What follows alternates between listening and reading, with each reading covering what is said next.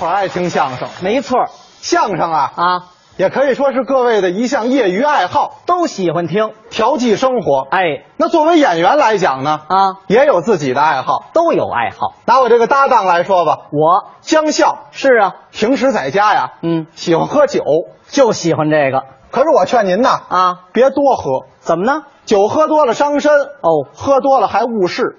对，您没事儿啊，可以喝点茶，为什么呀？那茶是咱们中国的特产呀，嗯，而且也是世界三大饮料之一。对，中国喝茶的历史很早了，哦，可以追溯到神农尝百草的时候。那么久远呐。中国最早喝茶的地区呢，嗯，是在西南，西南就是现在四川这一带。边陲了。那个地方的先民啊，很早就喝茶了，哦，都是从茶树上摘点叶子，搁在碗里，拿开水一泡，泡茶呀。搁上葱、啊，姜、蒜、花椒、大料、小等会料酒，哎，炖肉呢？怎么会炖肉？那么些佐料啊。您不懂。啊。最早这个茶呀，是当做一种药品，哦，加上这个葱姜蒜呀，为的除湿，嘿，为的祛寒。药。到了宋代啊，不用这种大碗了，哦，用小盏，应该。建窑的茶盏，建窑。因为那个地方烧制的茶盏是黑釉的，啊。而这个宋代喝的呢是磨好了的绿茶粉，这个东西沏出来是碧绿碧绿的，嗯，绿色的茶汤啊，配上这黑色的茶碗，哦那是相得益彰，好看。非常好看。嗯，而且喝茶呢不叫煎茶了，哦，叫点茶，什么叫点茶呀？就是喝茶有一个汤瓶，嗯，这个是煮水用的，嘿，这边呢是茶盏，哦里边放上茶粉，汤瓶里的水煮好了以后注入这个茶盏，嘿，这叫点茶。真讲究。点完了以后啊，还要拿一个竹筅，嗯，来搅动这个茶汤。啊！动作是这样的。你，学学，这手托着茶碗，嗯，这手拿着这个竹筅，和麻将呢，别尝了。他就这么搅动它，啊！搅好了，上面能起层白花儿。呵，古人叫冷粥面。您瞧。要是高手搅动啊，啊，那就不光是起白花了，是啊，能点出各种的图案，嚯，花鸟虫鱼无所不能。真好，宋代有一个和尚叫福全，嗯点这个最好，好到什么程度呢？嗯，他呀能在这碗里点汉字。能耐呀福全和尚啊！面前摆九个茶碗，哦，每个碗里点一个字，连起来是一首诗。哪首啊？好好学习，天天向上。哎哎哎，那也是八个字，最后一个碗点了个句号。哎，满带标点符号的。哎，这是笑谈。哎但是能在这个茶汤上啊作诗作画，嘿这是真的。真功夫古人叫茶百戏。好咱们说完了这个做茶的手法呀，啊，说一说煮水的火候。火候哎，煮水火候啊，啊，讲究听这个水沸腾的声音。听哎，这水沸腾的声音不同。啊，比方说第一次沸腾的时候，哦，古人叫鱼目沸，这怎么讲啊？说这水啊，咕嘟咕嘟咕嘟啊，冒小泡，是。这小泡呢就跟那鱼眼睛大小差不多，哦。这叫鱼目沸。哦，鱼目肺，对，二肺呢？那叫连珠肺。啊，这就快多了。哎，三肺。老汤，火候大了，哎。四肺。水扑了。哎，水扑了那可不都四岁，您还不煮茶呢？啊，这倒是那水可不得扑了吗？哦说完了这个煮茶的水啊，嗯再说说煎茶的器具。哦，器皿哎，明清两代最讲究用的是紫砂壶。好，紫砂壶啊，判断一把紫砂壶的好坏五点：哪五点呀？泥、形、工、款、工。哎，这泥泥料、形形制、工、工艺、款，款式，这还有一个工字儿，这是功能。功能。哎，五点要求。哦。第一点就是泥料，嗯，对泥料要求啊，一般情况下都是紫泥。紫砂。啊，紫砂壶嘛，没错。一般都是紫颜色的。啊。这种最常见，物美价廉。对，除去紫泥以外呢，是朱泥。朱泥。朱者红也，哦。就是红色的泥料。嘿，除去红泥，还有缎泥，嗯，古朴大方，好。粗中带细。要说泥料最好啊，啊，还是他父亲那壶。我爸爸老爷子有把壶，是，泥料特别的好。你瞧，他爸爸爱不释手，可不嘛。每天拿它泡茶。对那天不小心摔地下了，哟愣没碎。你瞧瞧，泥料太好了，什么泥料？水泥的。哎，去你的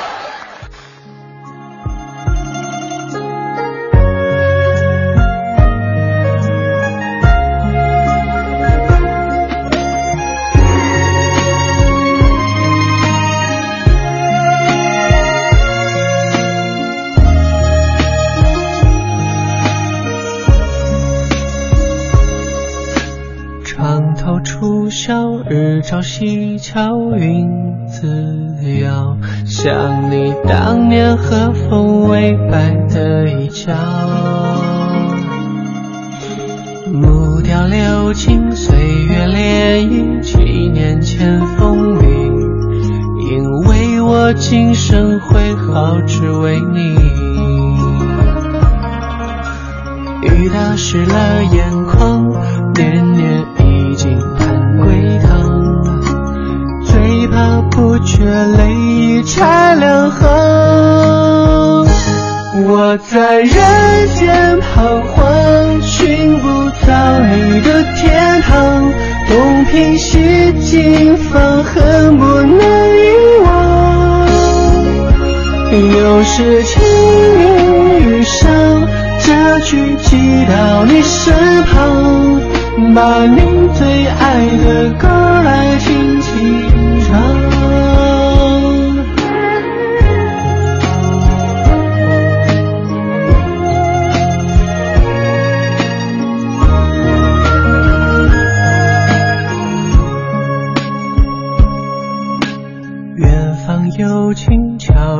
风铃，声声催天雨。卷卷心事说给自己听，月影重重，烟火寂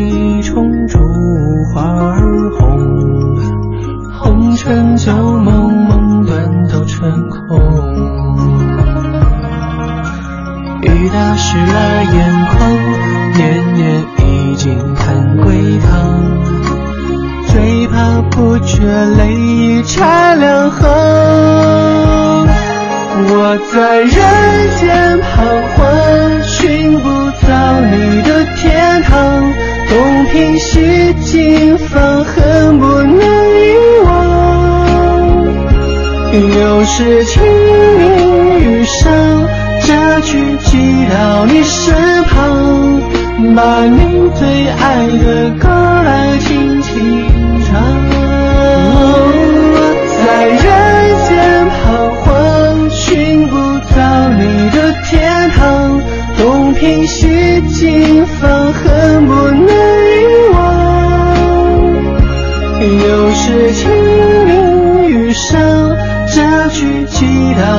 身旁，把你最爱的歌来轻轻唱。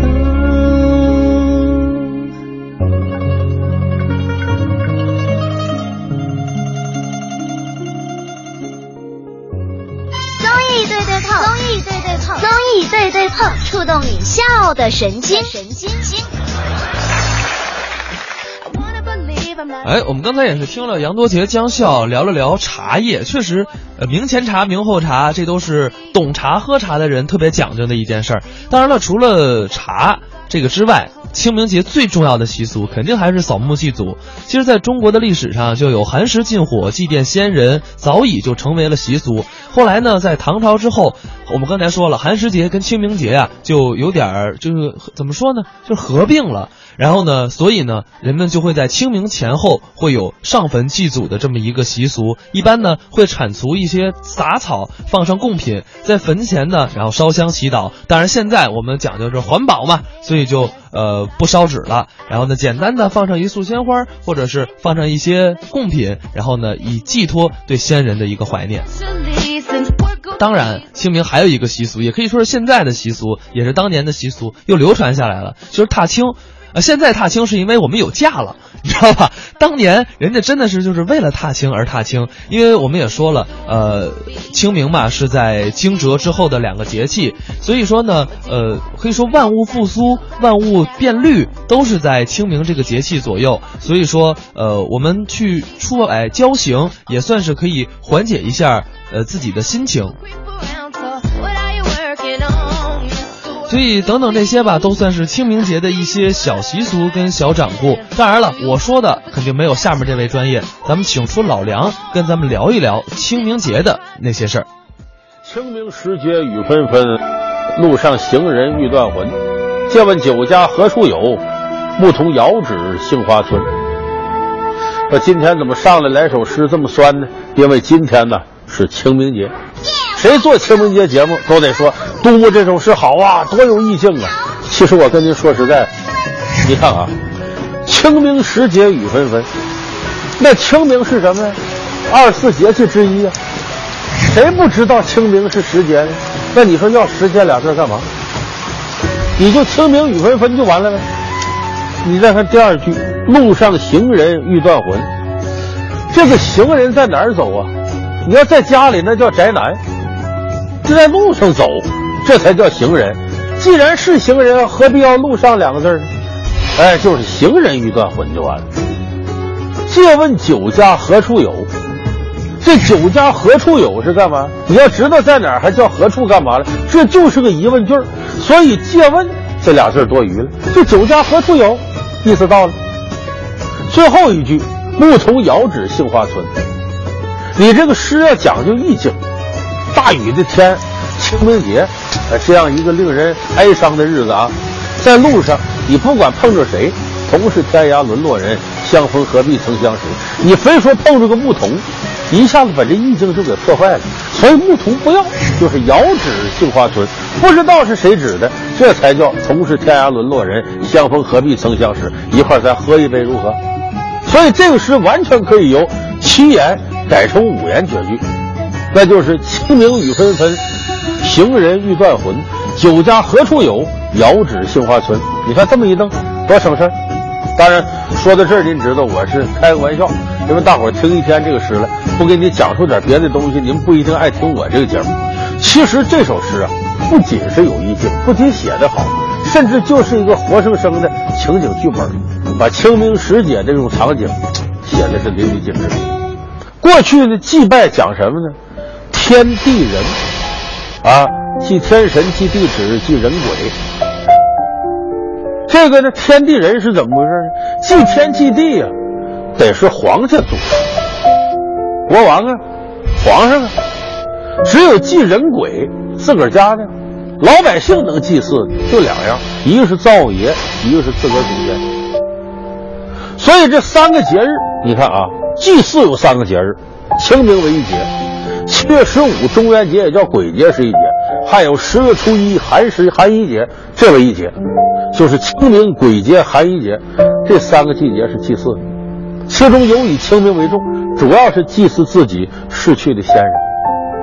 那么清明祭祀先人，咱们要什么样的感悟呢？主要有两样。头一样的感悟，是你得知道我是从哪儿来的，咱们也叫这个寻根。老祖宗那时候一直到现在。咱们一辈一辈怎么传续的？这个就等于找着自个儿根儿了。说人呢得有信仰，最根本的信仰是什么？就是祖先。你从哪儿来的？这根儿得知道。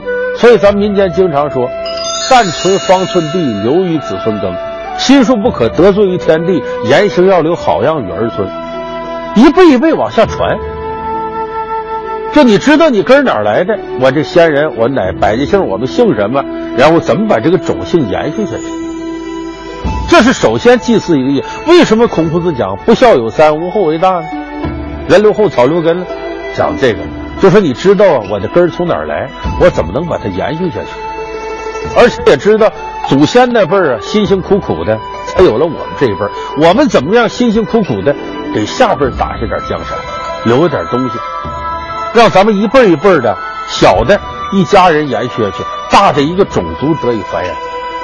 我倒觉得这一点，就是对上一代优良品质的传承，和以及为下一代子孙尽可能留点好的东西，甭管什么物质产品、精神产品。第二个是人情的意义。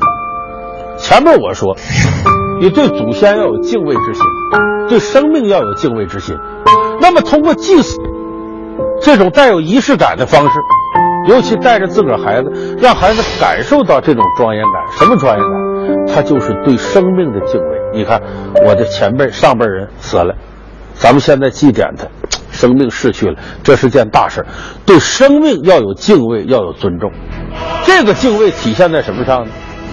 孟子有句话说得好：“老吾老以及人之老，幼吾幼以及人之幼。”我自个儿的爹娘没了，我难受，我祭奠他们。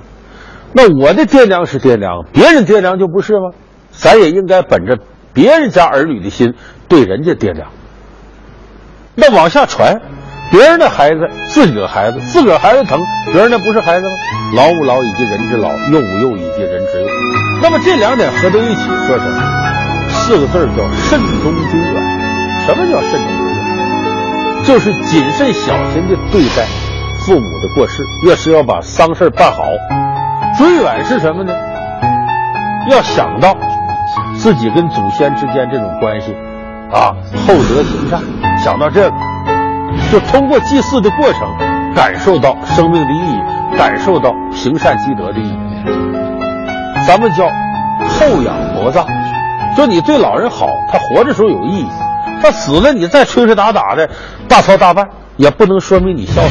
我们这里是高尚社区，上风上水，地下 CBD 人生后花园，按均价仅售人民币三万元整，值得一生典藏。请看这边，全市的楼价都在涨，绝对有升值的空间了。我告诉你，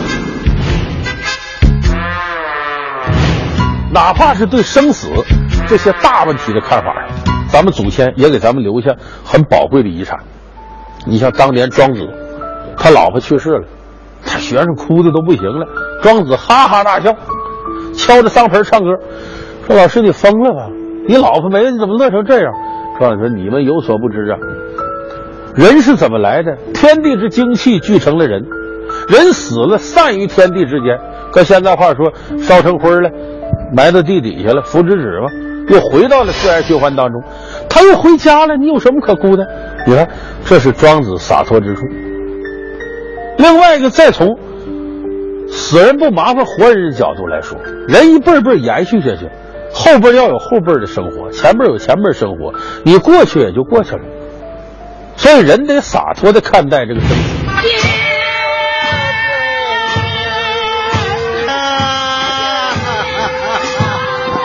我妈老伴死得早，我这辈子孤苦伶仃。我想，我死后一定会更冷清。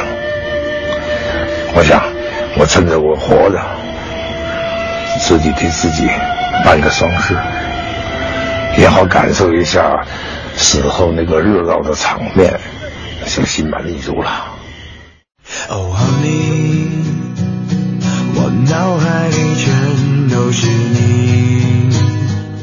哎，刚才我们也是听老狼老梁啊聊了聊清明节，确实他的观点很与众不同，我不知道大家有没有认同的啊？当然，我觉得有没有认同也无所谓，因为什么呢？这个每个人都有自己的看法跟自己的意见。